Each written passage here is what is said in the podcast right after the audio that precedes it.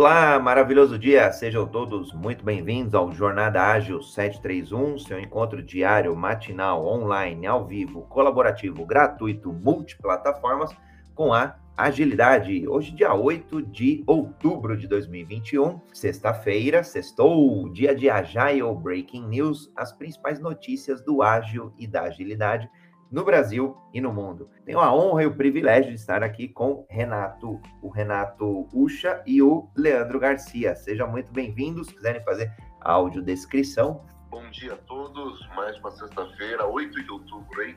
Quem diria, o ano vai correndo e vai se encerrando aí numa velocidade super ágil, hein? Meu nome é Renato Ucha, sou brasileiro, moreno, careca, sem barba, sem bigode. Nessa foto, trajando uma camisa social branca com viés do colarinho azul marinho e um blazer azul marinho também. Bom dia, sou Leandro Garcia. Uh, na foto aqui com a camisa social, braço cruzado, barbudo. Bom dia a todos. Carla também, já nossa correspondente internacional, diretamente aí da Europa. Tá, tá em Portugal, Cá? Sim, tá em Portugal. É, bom dia a todos. É, bom, bom final de semana, já no sentido de que já estamos quase no final de semana, mas ainda temos muita coisa para fazer hoje. Mas na foto estou com blazer azul, é, camisa preta, sou branca, cabelo loiro, é, na foto atrás de mim tem um fundo muito claro e eu estou muito feliz nessa foto. Bom dia a todos. Aliás, eu acredito que a Carla esteja sempre feliz. Todas as interações ela esteve sempre muito feliz. Bom, eu sou André Sanches, brasileiro, homem cis, pele branca, olho castanho esverdeado, cabelo castanho. Estou numa foto sorrindo, vestindo aí uma camisa, uma camiseta preta e ao fundo aí um azul degradê. Uma honra, episódio 242, a 242 dias, diariamente, de segunda a segunda, discutindo, debatendo o ágil agilidade, aplicando a vendas, aplicando ao empreendedorismo, aplicando é, onde for possível. Aliás, até na evolução pessoal e na carreira. Muito bacana. Bom, já vamos começar a provocar o Leandro aí, que estava nos bastidores do Agile Brasil. Leandro, como é que foi aí? Incrível esse, esse evento, hein? Tá acontecendo, né? hoje, ainda tem amanhã, tem bastante coisa para acontecer. Hoje tem abertura aí, tem o Alisson Vale, uh, tem muita coisa acontecendo ainda. Foi muito legal ali, eu, eu, segundo dia ali eu ajudei a abrir ali, estive ali com o Klaus falando de flight levels. Ontem à noite uh, eu estava ali facilitando uma mesa redonda ali sobre change management ali. Uh, Estava participando ali o, o Luiz Parzanello, o Tati Rocha, uh, que está na Espanha aí, está perto da Carla. Uh, tinha o Gino participando também, a Mariana Zapparoli, o Alisson Vale estava por lá. Muita coisa acontecendo. Amanhã tem bastante workshop, então tá pegando fogo ainda. Muito bacana. Ó, Juliana Alves aí passando para falar um bom dia aí a todos, passando via LinkedIn. Aliás, quem estiver aqui no Clubhouse e quiser contribuir, é só levantar a mão. A gente traz aqui para o debate, tiver alguma informação relevante, ou até quiser aproveitar aí a experiência, a expertise, porque não, a mentoria dos, dos curadores, é só levantar a mão e trazer aqui para o debate.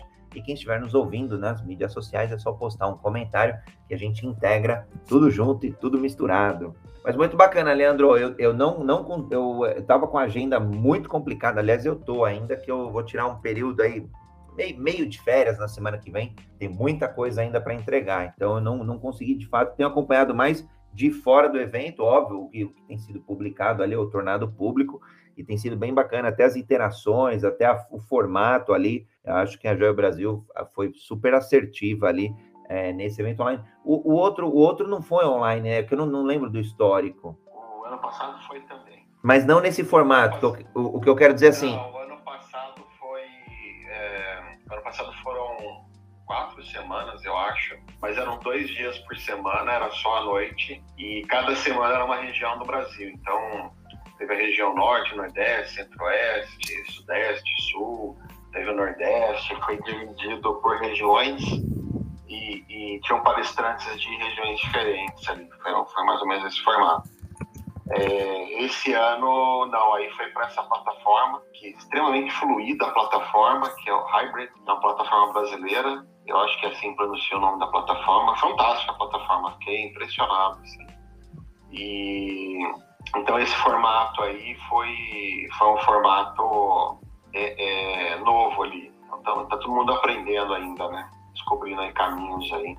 Uh, mas estou uh, realmente impressionado com a plataforma. Já vou até provocar aqui o nosso evento Jornada Ágil aí, o, o, Universo Ágil já pode ser nessa plataforma, foi bem bacana, eu gostei bastante assim, do visual, da interação, é, acho que fluidez é uma palavra legal aí do que você trouxe, acho que representa bem. Aliás, o um mundo cada vez mais virtual, né? A fluidez acaba se tornando essencial para ter essa experiência, um user experience muito mais é, é, é muito mais próximo da, do mundo real, né? Eu achei o Brasil é um evento feito pela comunidade, né? É um, efeito, é um evento feito por voluntários, assim. É, então, desde o pessoal do, do apoio ali durante, é, durante o evento ali, que fica nas salas, uh, tem que é o pessoal do tático, uh, eu apoiei ali o comitê de programa, é, tem, tem vários comitês ali, tem um comitê ali que cuida da parte de comunicação, é, é, é, é, bem interessante, assim, é diferente. E, mas tem uma empresa também por detrás disso daí, que é. Bom, tem um CNPJ atrás disso, que é o do, da Alliance, né? Brasil. Uh, que cuida das questões administrativas, e tem uma outra empresa que é a empresa da Luciana, que é uma empresa de eventos, que me perdão, aqui me fugiu o nome da empresa dela, a gente chama ela de Lu e fica Lu, Lu, Lu, fugiu o nome da empresa. Mas ela que trouxe essa plataforma, ela que trouxe isso tudo esse ano, assim, e, e uh, ela é alguém que literalmente faz diferença dentro do evento. Agradecer a ela aí mais uma vez. Bacana, muito bom. Bom, tem, tem os, e os eventos continuam, além do, do Agile Brasil, né? É, que vai até o dia 9 aí, que você comentou. É, a gente tem, vai ter, acho que já podemos, né, Cá, falar do primeiro encontro lusófono. Estávamos esperando, a gente comentou na semana passada, mas acho que é legal você aí, em primeira mão, dar essa notícia mais detalhada. No dia 14 de outubro, vai haver o primeiro encontro lusófono é, entre três capítulos do PMI.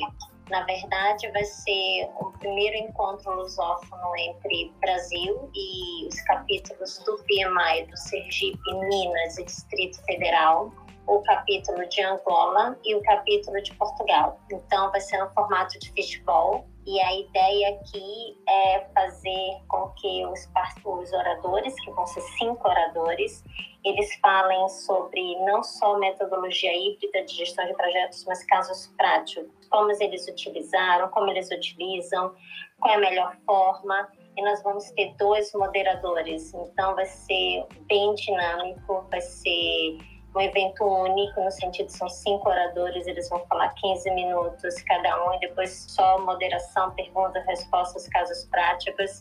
Acho que vai ser bem interessante e eu acho que a metodologia híbrida vai ser a tendência do futuro. Não vamos mais ser tanto só agile quanto nem só tradicional, mas eu acho que vamos realmente para o contexto, o que conta a metodologia híbrida, é o que vai responder às principais necessidades. Obrigada, André. O que, aliás, bom, acho que vale até o debate aí da opinião, o que, que o Renato acha, o Leandro, a Carla, quem quiser contribuir aí também. Eu já dando um centavo de Bitcoin aí para contribuição no tema, eu, eu sempre acreditei no, no, equilíbrio. Equilíbrio e na flexibilidade, onde você está no equilíbrio e aí você tem flexibilidade para ir mais para a direita e mais para a esquerda. Ou seja, tem lugares que uma gestão de projetos mais tradicional faz sentido. É, ali você já tem muito bem dimensionado escopo, custo, prazo, é, de repente já tem muita experiência, já rodou, sei lá, dezenas de projetos com a mesma característica. Então, para mim, André, fica, faz mais sentido simplificar, né, buscar eficiência na gestão de algo que já é meio rotina. Né? Ah, tudo bem, podia pôr um Kanban, podia pôr. Pode, sempre pode, mas é, acho que no, no, final do dia, para mim, faz sentido é, olhar aí, obviamente, o contexto, né? Acho que a gente tem discutido bastante essa questão e, e, utilizar o que faz sentido. Ah, tem ambientes que são mais agressivos, hostis, é, complexos, caóticos e, e os Cs que a gente queira colocar complicados e por aí vai. Tá bom, então eu, eu, do equilíbrio eu vou um pouquinho ali mais, talvez para o lado direito, um pouco mais ágil e por aí vai. Então eu gosto quando a gente não, não, não, não divide o mundo em dois únicos mundos e ou se é da esquerda ou é da direita, né? É, seja num ambiente mais político, seja num ambiente mais aí de gestão de projetos. Muito bacana. Renatão, Leandro, opinião aí de vocês em relação ao, ao que a K trouxe, acho que vale, vale uma contribuição aí também. Então aqui do microfone não destravava de jeito nenhum. É é, eu, eu, eu, eu acredito nessa linha que diferentes problemas, diferentes soluções, né? Diferentes domínios ali, você tem que aplicar, tem, tem diferentes métodos ali para você aplicar. Eu acho que tem, tem, tem seu caminho, né? Tem um lugar que o Six Sigma faz muito sentido, tem um lugar que o Six Sigma não faz sentido nenhum, né? É, é, uh, eu acho que é um pouco por aí. A Ágil não vai resolver, não é a bala de prata, não vai resolver todos os problemas. Uh, eu acho que nesse ponto talvez a gente esteja amadurecendo aí, é, é, ganhando novos, uh, assim como humanos, talvez estejamos amadurecendo. Vamos viver tudo isso dessa forma e vamos descobrir o que, que, que, vai acontecendo. Acho que a gente veio numa narrativa uh, promovida muito ali pelo PMI, que tinha um caminho só, uma solução só e eles ficaram ali 50 anos batendo demais naquela tecla. Agora, é, esse caminho se mostrou inviável e agora a gente está tentando achar novos caminhos. Uh, vamos ter que viver isso um tempo aí, descobrir o, que, o, o, o quanto que esse caminho novo que a gente está tentando seguir, que é um caminho mais flexível, né? Uh, quanto que esse caminho aí é viável e tudo mais, mas me parece um caminho mais é, é, que parece fazer mais sentido com a realidade aí do que aquele caminho anterior que foi pregado. Assim. Agora, é, é, como é que ficam essas pessoas que foram doutrinadas a seguir esse caminho por muito tempo, né? Como é que essas pessoas vão reagir? Como é que vai ser esse processo de mudança? Isso aí é algo que eu tô, tô curioso para ver, assim. É, doutrina durante muito tempo durante um, por um caminho, agora você tem que mostrar que tem um caminho diferente. É, eu acho que vai ter muita gente respondendo a isso, se certificando, trazendo isso no discurso, mas é, é muito comum você ver muita empresa por aí que, que traz um discurso de ágil, de não sei o quê, e no final do dia trocou ali o nome do coordenador de área por squad leader, trocou ali um, um, um processo waterfall por, né, que durava um ano para colocar um produto no ar por 24 sprints de 15 dias, só põe no ar a coisa também no final, é, não tem aprendizado, é, você ainda tem foco ali na, na, entrega, não no resultado que você quer buscar. Então vamos ver como é que vai ser essa, essa mudança de uh, não, não só na fala, mas, mas na, na ação efetivamente. Eu quero trazer aqui os meus centavos de bitcoins aqui para essa conversa. E uma das coisas que eu acho que o mundo foi perdendo ao longo do tempo foi o bom senso, né? E muitos, muitas dessas esses frameworks, dessas metodologias, e seja até mesmo o próprio manifesto ágil, é, eu enxergo como uma tentativa da retomada do bom senso, né? Quando eu falo que as pessoas é, interagindo devem né, ter um valor muito maior do que é, o que está é, riscado na pedra, né? É, me parece muito uma tentativa da gente retomar o bom senso. Eu já vi muito tempo e por muito tempo eu venho dessa época, né? Eu tenho fui certificado ainda sou, né? É, pelo PMI na gestão de projetos tradicionais aí, né, no Cascata, há mais de uma década. E trabalhei muito nessa área, inclusive em PMO de grandes organizações, onde eu observava questões bizarras, assim, do, do tipo a gente fazer reunião, reunião entre tecnologia e business, que era uma reunião totalmente improdutiva, cujo objetivo era definir quem ia assumir a culpa perante os, os executivos da empresa por um determinado atraso. Então era uma palhaçada, era uma lavagem de roupa suja, tecnologia apontando os dedos para o negócio, negócio apontando os dedos para a tecnologia, porque afinal ninguém queria chegar lá para o executivo e dizer: olha, eu sou culpado pelo atraso na data que a gente é, se propôs, e na data que muitas vezes nem era questão de proposição, porque a data vinha em força, né? vinha é, uma data fechada, as pessoas criavam cronogramas de trás para frente. Quem nunca, né? Então, me parece que a gente tenta hoje, com quando a gente tem esse olho de agilidade, muito evitar erros que a gente cometia lá atrás por uma questão de ego, por uma questão de é, querer estar certo a todo custo. E hoje a gente vem buscando essa flexibilidade que não é só é, em termos de escopo, é, mas uma flexibilidade também no sentido de, cara, vem cá, vamos conversar, não está no dia a dia. Se a gente estiver trabalhando junto no dia a dia, é muito melhor para todo mundo. Agora, é fato, é, o Leandro trouxe muito bem, né, esses rebrandings, né, as empresas dão rebranding ali no, na forma como ela chama o time, então o time vira Squad, aí ela diz que, olha, agora eu trabalho com OKR, na verdade ela pega os KPIs e, e coloca lá dentro de um layout diferente, chama os KPIs de OKRs, e por aí vai, né? Muitos outros rebrands aí que acontecem no dia a dia. O ponto é que esse rebranding no curto prazo ele ajuda. Eu, em 1999, eu entrei na faculdade, eu fui fazer faculdade de administração, né?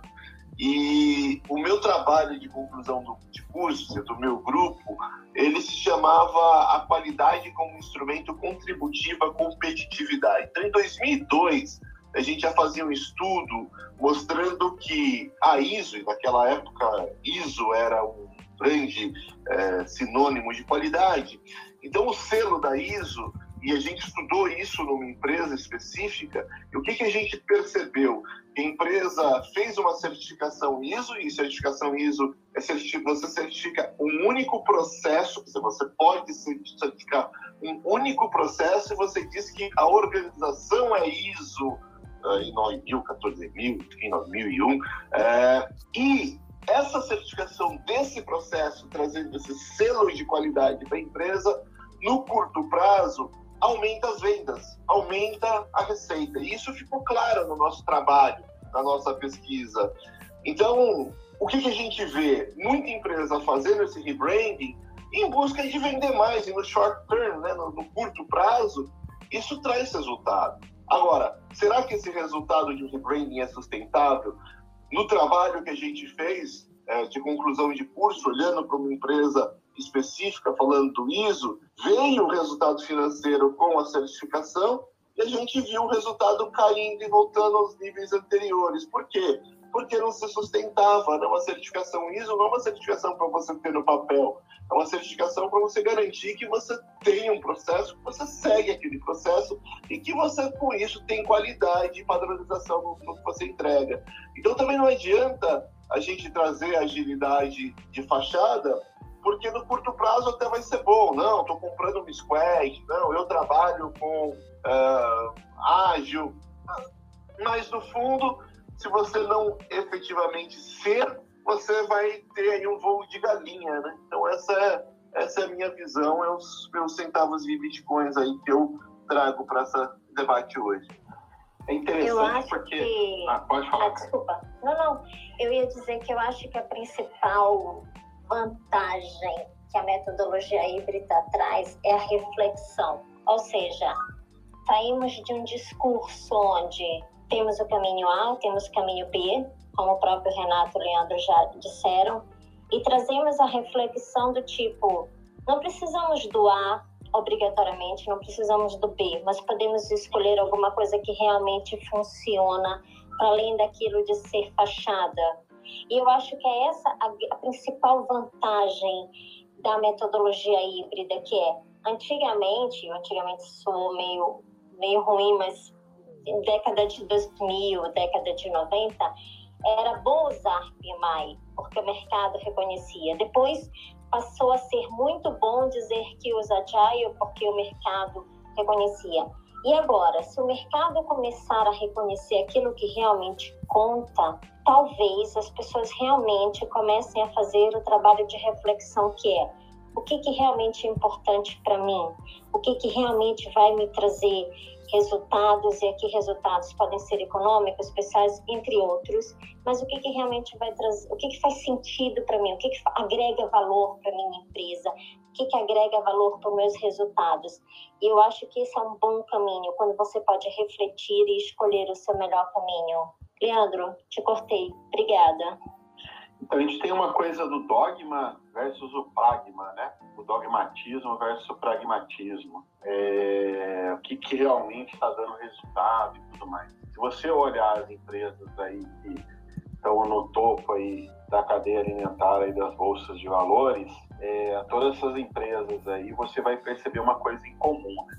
A forma como elas trabalham emergiu dentro delas. Assim. Você já ouve aí os os elefantes brancos, aí os unicórnios brasileiros, pessoas que estão lá dentro dizendo, olha, é, não dá para seguir ninguém, não funciona. É, é, ouvi essa semana de duas pessoas aí de uma fintech gigantesca brasileira, é, não funciona nada que tem no mercado. A gente está tendo que descobrir caminhos novos porque a gente está chegando num tamanho, numa escala que a gente não consegue é, é, seguir nenhum modelo de ninguém. Então, e é muito comum isso, né? Se você olhar para Apple, para Google, se você olhar para Facebook, se você olhar até para a própria Microsoft hoje, você vê dentro deles um modelo muito, muito, muito deles, assim, né? É, você vê isso na década de 90 mudando, né? Onde na década de 90 você chamava uma grande consultoria ali, é, eles tinham a solução para você, eles tinham um caminho para te dar. Não tem mais esse caminho, né? É, é, a Netflix desenvolve hardware. Eu não sei se vocês já ouviram falar disso. Assim. Por que, que a Netflix desenvolve hardware? Porque não tem nenhuma empresa de hardware no mundo que consegue entregar uma solução para ela, para ela trabalhar com streaming de vídeo do jeito que ela trabalha. Então ela desenvolve uma série de coisas que ela espalha pelo mundo aí é, para não derrubar a internet. Né? Aqui no Brasil parece que ela tem alguns desses equipamentos espalhados em alguns lugares aí, porque senão só ela acabaria com o nosso link internacional. Então ela tem hardware que ela tem que desenvolver para resolver os problemas dela. Não tem ninguém, nenhuma outra empresa no mundo que tenha uma solução dessa, né? E aí você vê a Amazon, você vê é, é, você ouve notícias aí da Intel desenvolvendo junto com a Amazon processadores ali para rodar dentro ali do, dos data centers da, da, da, da Amazon, é, processador que só a Amazon tem para resolver problemas que só a Amazon tem. Então, é, eu acredito demais hoje em dia nessa coisa de que a gente tem que entender que, que dor que a gente tem, olhar sim para o que tem no mercado aí e, e ver o que, que é que se adequa melhor àquela dor, isso pode ser um ponto para você começar, mas também entender que a solução vai ter que, em muitos casos, emergir ali, né? É, a solução vai ter que emergir dentro da empresa, não vai ser uma coisa de copiar ou olhar para a certificação A ou B que vai resolver o problema. Isso é algo que eu acho que o mercado ainda não entendeu. A gente tem que ir mais para essa coisa do pragma, sair um tanto dessa coisa do dogma sim estudar o que tem aí de, de, de melhores práticas, de boas práticas, ter como referência, ter como um local de apoio, mas para empresas, principalmente empresas grandes, aí, empresas que estão olhando para essa coisa exponencial, empresas que vão liderar o mercado, essa ideia de olhar para um lugar ali e achar que aquele lugar tem a solução e que aquela certificação vai me garantir isso, isso e aquilo, eu acho que não é um bom caminho. Isso eu acho que o mercado vai demorar mais uma rodada aí para entender aí na sua maioria, né? É interessante porque todo framework ou todo modelo que surge, ele surge para resolver um problema, eventualmente um problema específico de uma empresa, né? Muito bem colocado aí a questão da Netflix de ter que é, construir o seu próprio hardware, Assim como a Apple foi construir o chip M1, porque o processador da Intel não atendia a necessidade a vontade e o apetite dela por entregar produtos é, de uma qualidade que ela entendia ser superior. Né? E uma das coisas que eu vejo é que muitas vezes essa transformação ágil ela é na verdade, uma meta de algum executivo, e normalmente esse executivo traz ali uma, duas, três consultorias para palpitar, montar um modelo e tudo mais. E muitas vezes o, o que esse executivo fala é o seguinte: ó, estou vendo aqui na Harvard Business Review que tal empresa está usando isso, é isso que eu quero. E muitas vezes a consultoria fala: bom, se é isso que o cliente quer, é isso que eu vou montar para ele, né? E aí a gente começa a ver umas miopias onde a empresa, né, ou o executivo que está drivando essa transformação, na verdade, ele quer implementar um framework e a gente sabe que no fundo, no fundo, é para garantir o bônus dele. Agora, qual que é o resultado efetivo de tudo isso?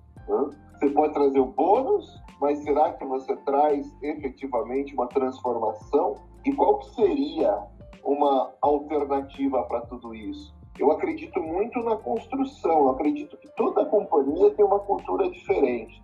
Eu nunca trabalhei, olha que eu já passei por algumas companhias, eu nunca trabalhei em empresas que tinham uma cultura idêntica. Cultura sempre muda.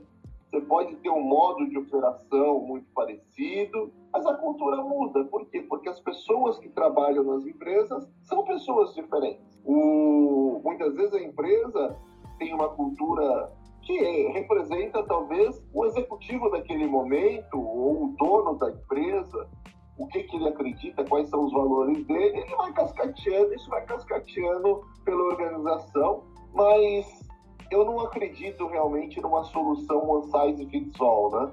Um tamanho único que adeque a todas as empresas. Então, dependendo do contexto, dependendo do que precisa e principalmente dependendo da dor da empresa, ela deve buscar nas ferramentas, nos processos, nos frameworks, inspiração para construir aquilo que funciona para ela naquele momento. E o que funciona para uma empresa neste momento não significa que é o que vai funcionar daqui dois, três anos é vivo.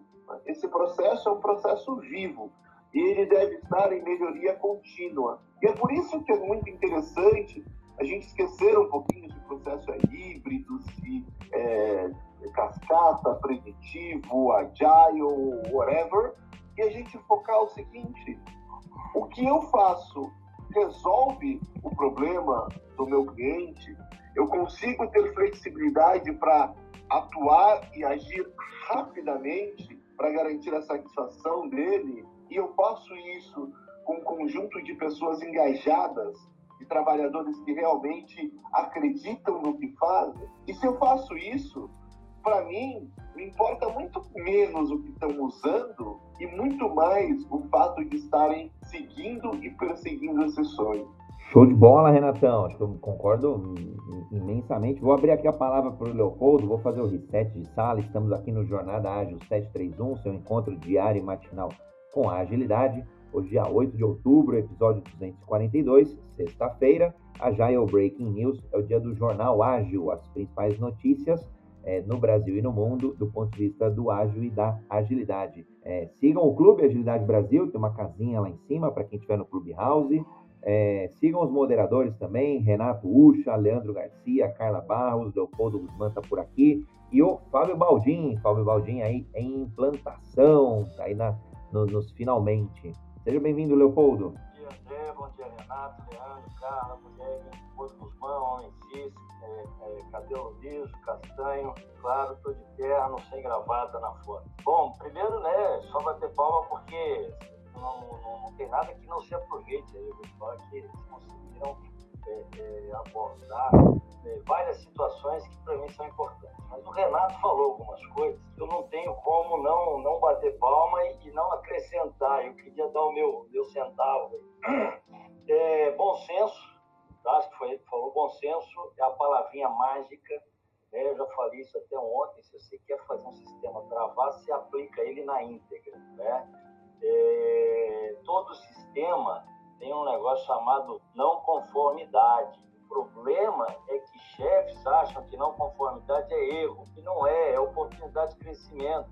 Um sistema que prevê tudo fica inchado, ele fica é, inviável. Então ele não pode prever tudo tem que prever o que é, é, repetitivo no processo produtivo, que é importante. O que não for, ou é não conformidade, vai desvio de sistema, que é a forma que a gente tem de resolver o problema de, com critério, e não de qualquer jeito. Então, é bom, né? lavrar uma não conformidade é o começo da, da solução, não é culpa de ninguém. Né?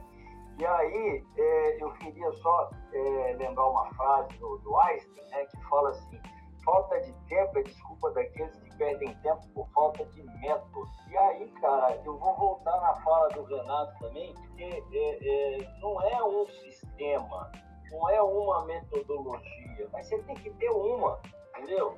Quem não tem nenhuma está perdido, porque vai ter que desenvolver ou vai ter que aprender. Então, é, é, eu acho que o problema maior de todas elas não está na metodologia porque elas são boas. Eu já falei isso, teoria ruim a gente não replica, ela morre, entendeu? São boas, mas quem está implantando essa tecnologia, essa ferramenta, é que às vezes peca. vou dar um exemplo disso. É, eu gostava da ISO 9000, é, 9001, é, como é que chama? 1900 e, e como é que é? é, é cara, agora falhou. É 1900 e, que era a primeira... É, é... 90, 93, a, a 9001? Não, não, antes da 2000, não, antes da 2000. Tá? Cara, ela tinha 20 requisitos, entendeu? Você tinha requisitos que atendiam o desenvolvimento do projeto, o desenvolvimento do, do, do, do produto, né, a, o manuseio, armazenamento, entrega e o pós-venda eram 20. Aí fizeram a revisão em 2000 e passaram para 5. 94, 1994. E aí, eu já achava ela perfeita. É, para mim, ela é ótima. Sabe por quê? Porque ela dá um norte para quem não tem nada de como começar a fazer qualidade. Ela não é tudo. Né? Ninguém, tem gente que, ah, eu tenho isso, eu tenho. Não, cara, você tem isso, você tem um processo de certificação, tá? que é reconhecido mundialmente, que vai te dar, sim, um respaldo. Mas se você fizer querendo a certificação e aí marretar o sistema, você não vai ter qualidade, você vai ter o certificado, entendeu? Eu posso é, passar uma lista de presença de treinamento de todo mundo assinar e não fazer o treinamento, mas eu posso fazer o treinamento e todo mundo assinar. São duas coisas diferentes. Tem auditor que vende o passar a lista. Eu conheço cara que fala de, de, de, de, né, de, de peito aberto que, ah, eu certifico uma empresa em um mês. Isso é picaretagem, isso existe. Mas os caras vendem. E o leigo do empresário, porque se você contrata um consultor, você precisa ter, né? se você souber precisava contratar, o cara engole, ele aceita. Né? Ah, não, nós vamos fazer um processo que vai durar de seis meses a um ano e meio, dependendo do seu envolvimento e da sua condição de hoje.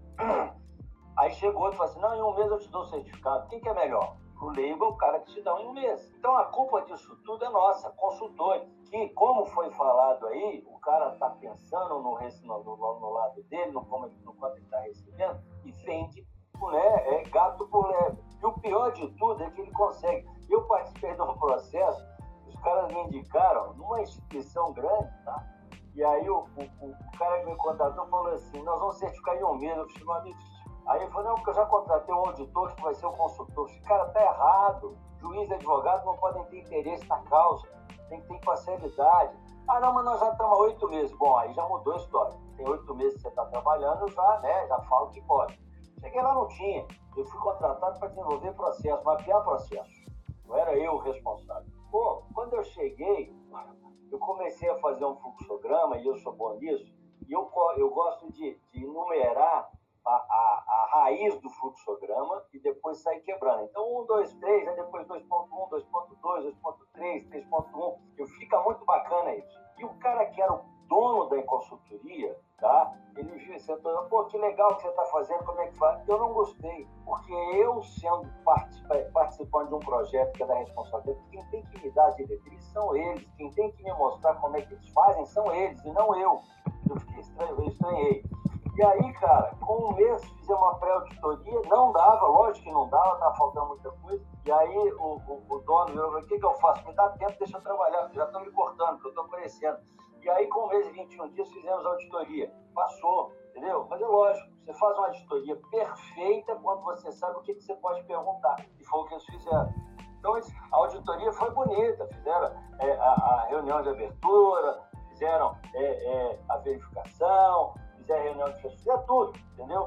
Só que, cara, carta marcada, para inglês ver, entendeu? O, o, diretor que me contratou virou e falou assim: agora nós podemos, né, certificou, podemos desmontar o circo e mandar os palhaços embora. Cara, o problema está na gente. Qualquer metodologia que foi desenvolvida e já deu certo, eu acho que é boa. Ruim é não ter metodologias, mas nós temos que vestir a camisa da responsabilidade e falar assim: não, eu vou fazer e eu vou até declinar. Eu já participei de um projeto que nós declinamos, porque é, era o, cara que me, que me convidou também, ele estava implantando um negócio que chamava gestão por exceção. É sistema de gestão. Estabelece meta, se a meta estiver sendo alcançada semana, você deixa, vai conversar sobre isso na reunião de análise crítica do sistema, mas não intervém. Se tiver a quem ou além, que a não conformidade é para baixo e para cima, você para para ver o que está acontecendo. Só que para entrar na segunda etapa, a primeira foi o mapeamento de processo, a segunda seria é, identificação dos KPIs e, e, e estabelecimento de metas e delegar, né? O que, que aconteceu? O cara, nós colocamos que só entraríamos na segunda etapa se a empresa tivesse uma cultura de liderança.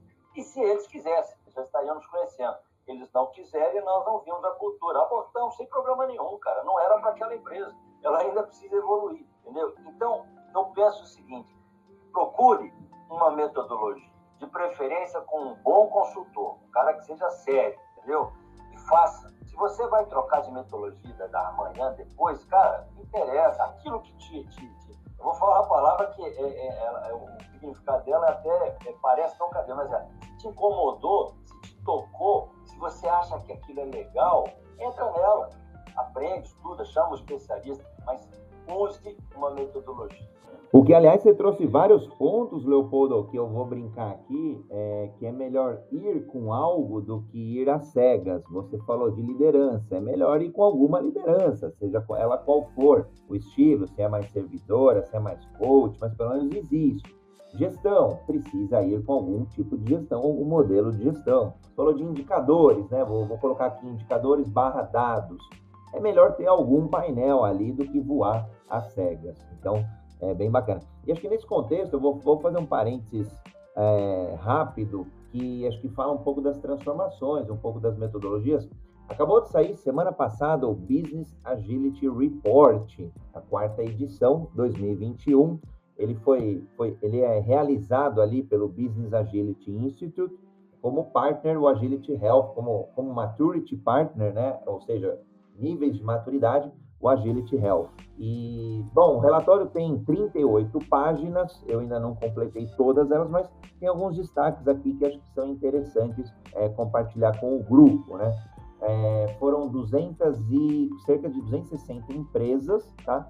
Mais da metade é, no, no, é, nível global, mais da metade delas, é 254 organizações, mais da metade delas tem é, mais de mil pessoas, empregam, tem mais de mil colaboradores. E, e o, o, o, nível de maturidade médio, é, numa escala de 0 a 10, é 4,9 e quase um terço, aí, 27% dessas organizações, tem um alto grau de maturidade nos negócios. É, cabe destaque aqui, acho que três setores, os, os principais, né, as, as, as top três indústrias, consultoria com 5,5, é, TI com 5.1 e manufatura, é, seja automotiva ou aeroespacial, com 4.8. E olha que bacana, né? É uma jornada. Sempre que a gente fala de jornada de transformação, de agilidade, é, a maioria aí tem colhido, tem demorado, em média, dois anos na transformação de Business Agility é, para colher em si, é,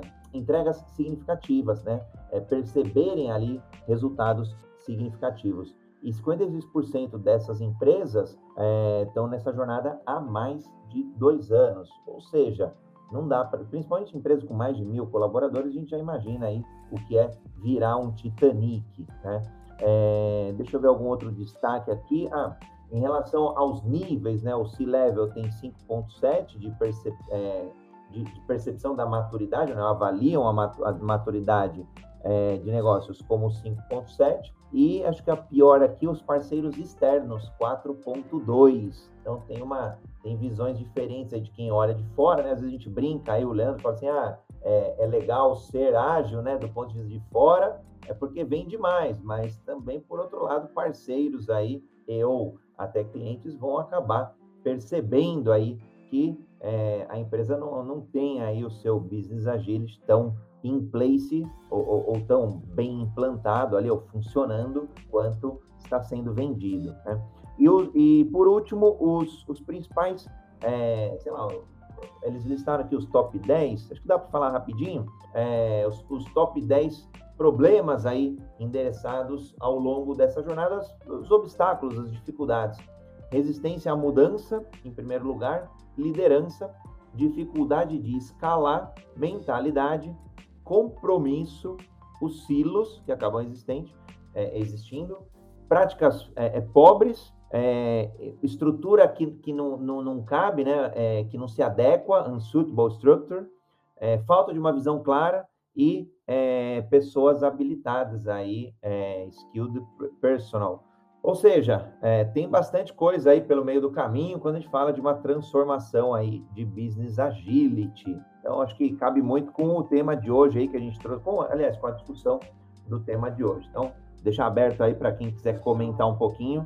Eu vejo é, é, o que o Leopoldo trouxe, eu acho que é válido quando a gente está. Eu vou, eu vou, me apoiar aqui, Neve quando a gente está olhando para o domínio do óbvio e o domínio do complicado. O domínio do complicado você precisa de especialistas e esses métodos que trazem aí boas práticas, eles é, funcionam muito bem ali, são uma boa ferramenta de apoio. Mas se você vai para o domínio do complexo, ou se você está no limiar ali do complicado para o complexo, essas práticas não funcionam, né? São emergir práticas novas ali. É, você tem que descobrir caminhos novos, essas práticas não vão funcionar. Então, eu, eu, eu acredito no que o Leopoldo trouxe até esse momento onde você está dentro do complicado ali. Você foi para o complexo, é, vai precisar emergir coisa nova ali, você vai ter que é, descobrir caminhos novos, não tem nenhum caminho mapeado pelo homem ali que vai fazer sentido. Uh, e o que, né, se você vai para o caos ali, porque o, que o Kineve traz como caos, que não é o que a gente normalmente usa como caos, caos para o Kineve ali é um modo de sobrevivência, é, é um lugar que, que a solução uh, hoje ela não funciona amanhã mais, né? Então, mesmo que você consiga, mesmo que emerja alguma solução ali, hoje, ela amanhã ela não funciona mais, né? É, em alguns momentos do, do, do, do Covid a gente viveu isso. E aí algumas coisas que foram feitas em um determinado momento, em outros elas já não estavam trazendo o mesmo resultado. Né? Você vê a própria Nova Zelândia, por exemplo, já abandonou, é, é anunciou essa semana que ia abandonar o programa deles lá, porque não estava funcionando, não estava funcionando mais. É, eles desistiram daquele caminho é, é, estão indo agora tentar achar um outro caminho e tudo mais, né? Então você vê que na Nova Zelândia eles aplicaram muito essa ideia de criar é, restrições, né? É, é, a, a, presidente da Nova Zelândia ou a primeira-ministra, não, não, não, me recordo agora, ela ela criou restrições, né? ela se viu no momento de caos, ela tentou jogar isso para dentro do complexo, gerando uma série de restrições, e ali dentro do complexo ela começou a, a sondar o sistema ali em busca de resolver o problema, é, só que percebeu que está muito mais próximo do caos ali, né? Uh, que o que foi solução num dia não está trazendo resultado no outro. Então tem, tem outros tipos de problemas ali que seguir um método simplesmente é, é, não, é, não, é o, não, não é o caso. Olhando para esse relatório, André, é, eu acho que tem uma coisa interessante na narrativa que é construído, né? É, tem acho que é, eu, me foge o nome desse filósofo, desse historiador, mas ele traz muito uma coisa que é, estudar a história e estudar a narrativa que estava sendo contada naquele momento. né? Então você tem narrativas que são contadas. Hoje em dia a gente tem narrativas que são contadas, né? A gente chega numa padaria, dá lá, paga 10 reais lá para comer um pãozinho na chapa lá, tomar um suco de laranja, é, de manhã lá tomar um café. Esse dinheiro é aceito porque existe uma narrativa toda na sociedade que aquela troca ali é justa, né? De repente, a maioria das pessoas começaram a acreditar mais nessa narrativa que aquele pedaço de papel paga por aquele trabalho e aqueles produtos que foram utilizados, aquilo perde o valor. Então tem uma narrativa ali que sustenta isso, né? É... Quando a gente traz essa coisa de maturidade, a gente está tentando construir uma narrativa que, que eu acho que ela tem, tem, um, tem um quesinho ali que precisa ser entendido, que eu acho que tem uma... Quando eu falo de maturidade, a gente está falando de, ah, poxa, se você não tem maturidade, você é imaturo, né? É, mas, mas eu sou imaturo em relação a quê, né? Você vê aí o KNN, né, o Kanban Maturity Model, você vê que tinha lá o CMMI lá atrás, para desenvolvimento de software também. É, e quando você fala de maturidade desses modelos, você está falando de maturidade com Kanban, você está falando de maturidade com aquela forma de pensar e desenvolvimento de software, né? Não que não existam outros caminhos e que esses outros caminhos não são válidos, não vão te trazer resultado. Então, acho que precisa tomar um, um pouquinho de cuidado quando esses caras trazem essa narrativa de maturidade, porque tem uma venda muito forte é, para mim, assim, de que aquele é a solução, aquele é o modelo. Aí eu sou maduro aqui, traz um conforto, né? Eu cumpro essas regras, então eu tenho maturidade. E o mundo de hoje está provando que, cara, pode ser que você cumpra, né? Pode ser que você está fazendo ali o escopo, você está seguindo o custo, mas no final do dia não está trazendo resultado, né? Isso pode acontecer dentro da construção civil. Eu construí um prédio ali dentro do escopo, com a qualidade que tinha que ter, no tempo que tinha que ter, usando os recursos que tinha que usar, não estourei nada, mas aquele prédio está ali para vender já faz um ano e não vende. É...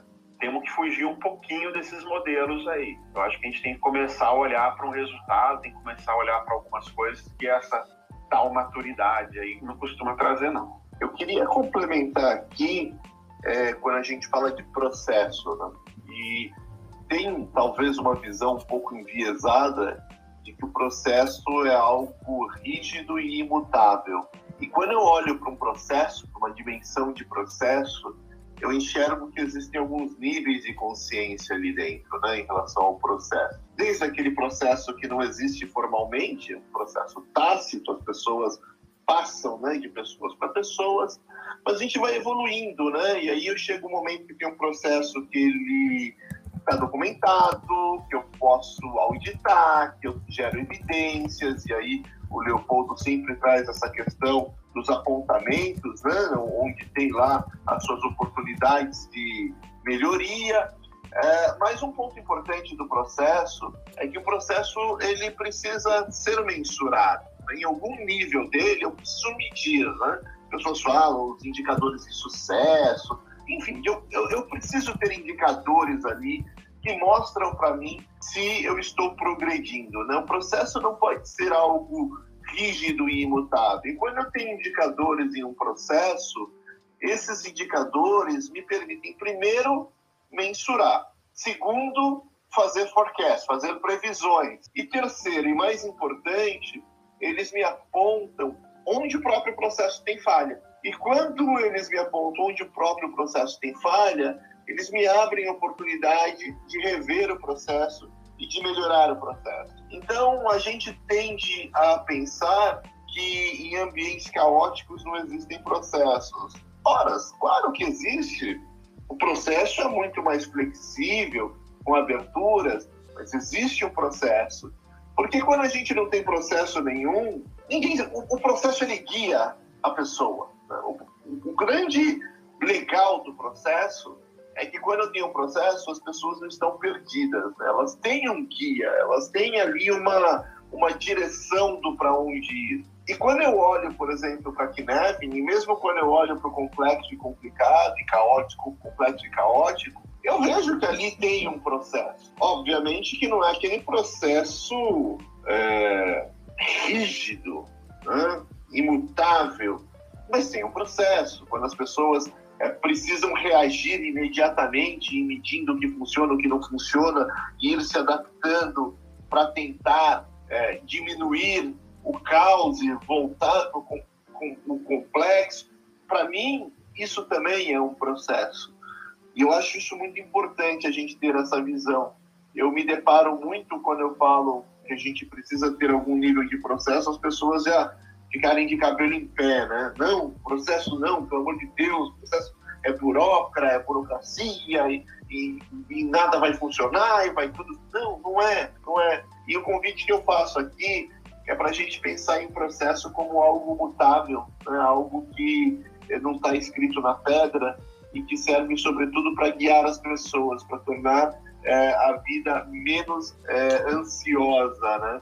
Eu queria complementar também com um dado interessante que eu trouxe que talvez a gente faça um paralelo muito bom com essa questão de vender é, um modelo pelo modelo, né? E será que isso não faz parte da natureza humana? E eu trouxe uma provocação aqui. A Netflix, a gente falou da Netflix aqui hoje, ela trouxe uma série coreana que está fazendo um mega um sucesso, que é o Round 6, ou Round 6. E o que tem acontecido é que as roupas que as pessoas usam nessa série tá virando febre, as máscaras estão tá, vendendo pra caramba. Eu estava lendo uma notícia que o tênis, né, que, que, que as pessoas usam lá na série, é, a, a empresa que fabrica cresceu absurdamente o volume de buscas por esse modelo e as vendas pelo mundo também cresceram. E não é só o Round Six, né? Isso é um fenômeno que a gente vê com muita frequência, né? Quando alguma coisa vira febre, as pessoas ao redor do mundo começam a copiar isso. E o quanto que a gente faz isso também com esses modelos que a gente tem no dia a dia, né? Eu deixo aí essa, esse tempero para nossa salada.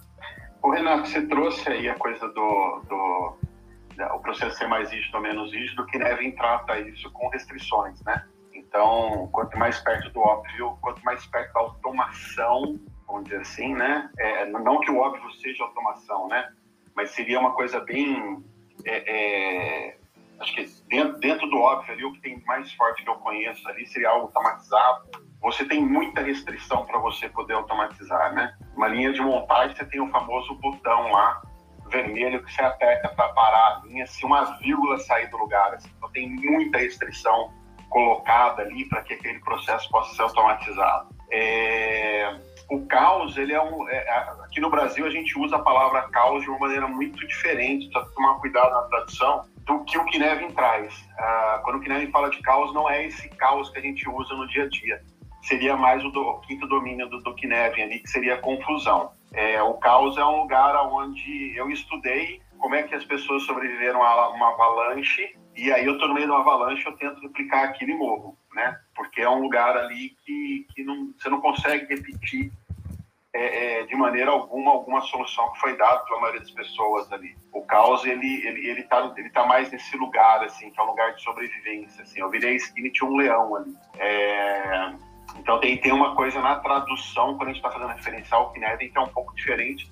Mas você trouxe essa coisa do do, da, da, de colocar mais restrições ou menos restrições, eu, eu concordo contigo, é dessa forma que o, que o, que o Kinevin aborda o assunto. E sim, tem muita, tem muita moda, tem muita coisa por aí. Eu tenho focado nos últimos, no último ano aí estudar muito pensamento sistêmico e complexidade. São duas escolas uh, paralelas, né? Elas, quando eu comecei a estudar, eu achava que elas se cruzavam ali, elas tinham até alguma relação. Hoje o meu entendimento, pode ser que amanhã mude, né? Mas o meu entendimento hoje é que elas são paralelas ali. Elas não, não têm a mesma.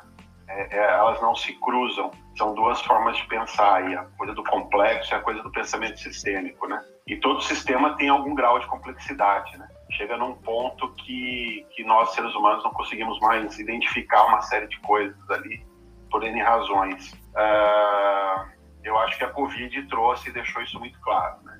é, é, você via as pessoas no máximo olhando para duas variáveis, ali, né? variável econômica, variável saúde, mas você tinha um bilhão de outras variáveis que não foram colocadas na conta, N processos que foram colocados aí para rodar não trouxeram solução de forma efetiva.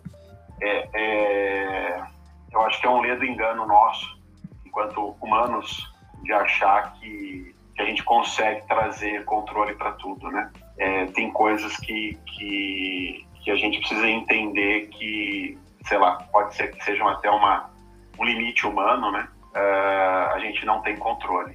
É, e aí é o que eu acho bacana tudo isso que eu tenho olhado, estudado, assim, é tentar entender dentro de pensamento sistêmico, né? Pontos de alavancagem, é, o processo está atrasado, né? É, é comum as pessoas tentarem entender que, poxa, então eu vou dobrar o tamanho do time, que aí eu dobro a produtividade.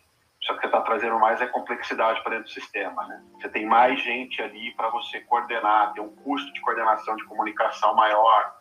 Aí tem várias pesquisas que mostram que você não dobra no time de desenvolvimento de software, dobrar o número de pessoas, você aumenta ali, você não dobra, você não vai para 200%, né? Você vai aumentar um pouco só a quantidade de entrega. Tem outras maneiras de você pensar como, é, é, como ter aumento nessa produtividade, é, é, sem aumentar o número necessariamente de pessoas e tudo mais. Essas, e esses pontos deveriam ser mais abordados e tudo mais. E eu não vejo a, a grande maioria das pessoas olhando para coisas desse, desse, desse gênero assim. Então eu acho que a gente continua preocupado demais com certificação, preocupado demais com o Instituto YZ ou com maturidade disso, maturidade daquilo. É, acho que a gente preocupa, continua se preocupando demais com receita de bolo e, e com dogmas, né? Ah, foi o Instituto X que falou. Então, é, eu acho que é, é, é daí que a gente tem que fugir e acho que as empresas que estão eu, Leandro, acredito que as empresas que estão no topo hoje foram as empresas que entenderam isso. Muito bacana. Para ó, o Rogério comentando aqui, ó, processo remete a, via, via Facebook, processo remete a detalhes, cenários e contextos remetem a uma visão mais geral. Os cenários devem ser detalhados em processos e fluxos apenas na iminência da implementação. Muito bacana. De fato, precisa, né? Em algum momento, o processo, eu vou numa linha do Renato, mas é, precisa entender aí o contexto, dando o tempero aí do que o Leandro trouxe. Eu vou, vou fazer um comentário aqui de um evento que está na pauta aqui também do, do Agile Breaking News, que é o Colisão Agile Trends, a segunda edição, que acontece do dia 25 ao dia 27 deste mês, das 9 às 18, horário de Brasília. As inscrições aí no Agile Trends está no duit.com.br barra colisão Agile Trends, segunda edição. É bom, chegamos aqui ao quase final do nosso dia de hoje, Jornal Ágil, é, as principais notícias do ágil e da agilidade no Brasil e no mundo. Deixar aqui as, agora as, convite às considerações finais do Leopoldo Guzmán, Carla Barros, Renato Uchi e Leandro Garcia. Eu, bom, deixa eu começar. Eu vou, Ô, Leopoldo, perdão, eu preciso ir que eu estou atrasado aqui já para um, compromisso. É, agradecer de novo, né, esse papo aí, agradecer as divergências, a gente pode crescer nas divergências, e aqui é um lugar que eu acho que a gente pode divergir. Muito difícil achar lugares assim, eu tenho enfatizado isso, porque eu realmente acho isso importante. É, desejar aí um bom feriado para todos, uh, se cuidem, cuidem da família aí, é, descansem, também, para quem, principalmente quem trabalha, que é um trabalhador de conhecimento aí, o descansar faz toda a diferença. Aproveitem aí o tempo, o dia e tudo mais. Bom feriado, até mais, gente. Tchau, tchau. Até mais, cara. É, só validando o que o Leandro falou, eu acho o seguinte, que nós temos que fazer uma coisa que já foi dita aqui outro dia.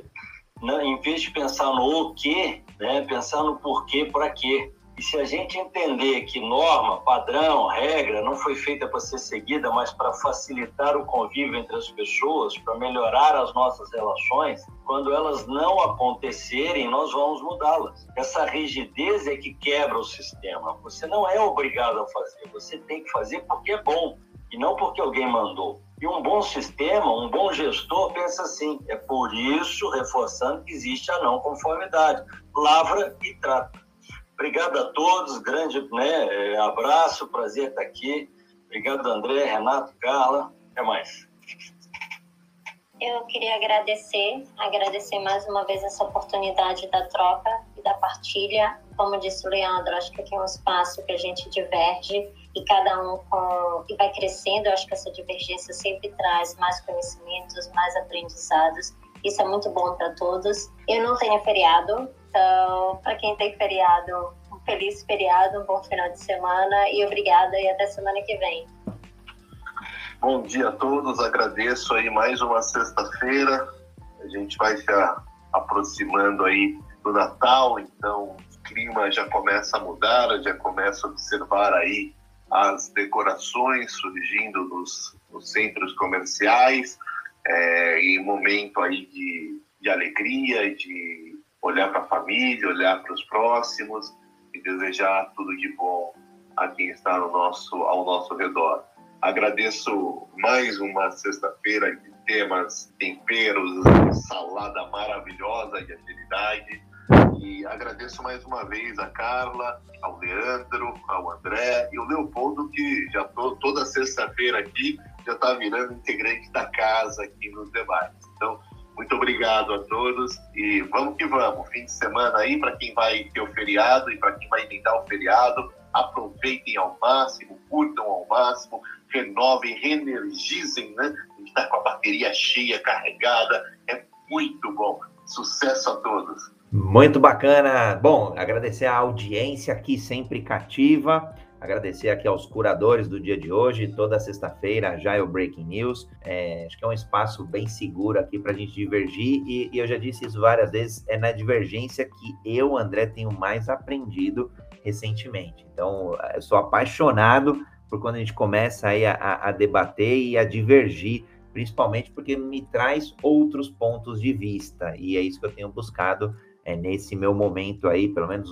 nos últimos anos. Acho que tem acrescentado muito. É, convido vocês a estarem amanhã conosco no Jornada Ágil 731, seu encontro diário e matinal com agilidade. E estamos lançando uma pesquisa, então todos aí serão convocados, convidados a participarem da pesquisa para a gente aprimorar esse nosso conteúdo para aprimorar até outros novos produtos, serviços, e o que dê para fazer, né? eventos, por exemplo. É, então a gente tá, é, vai, vai, fazer uma. Aliás, quem preencher a pesquisa estará é, convidadíssimo a uma hora de sessão aí de mentoria com as lideranças aqui do Jornada Ágil. Então, convido aí a preencherem também. A gente vai postar nas mídias sociais e vai enviar aqui também é, através das mídias sociais, Clubhouse, Green Room, é, Instagram, LinkedIn, todo mundo aí que a gente já teve a oportunidade de manter algum contato ao longo aí desses 240 dias. Então, preencha a pesquisa e nos vemos aí nessa sessão de mentoria. Beijo e abraço a todos e até amanhã.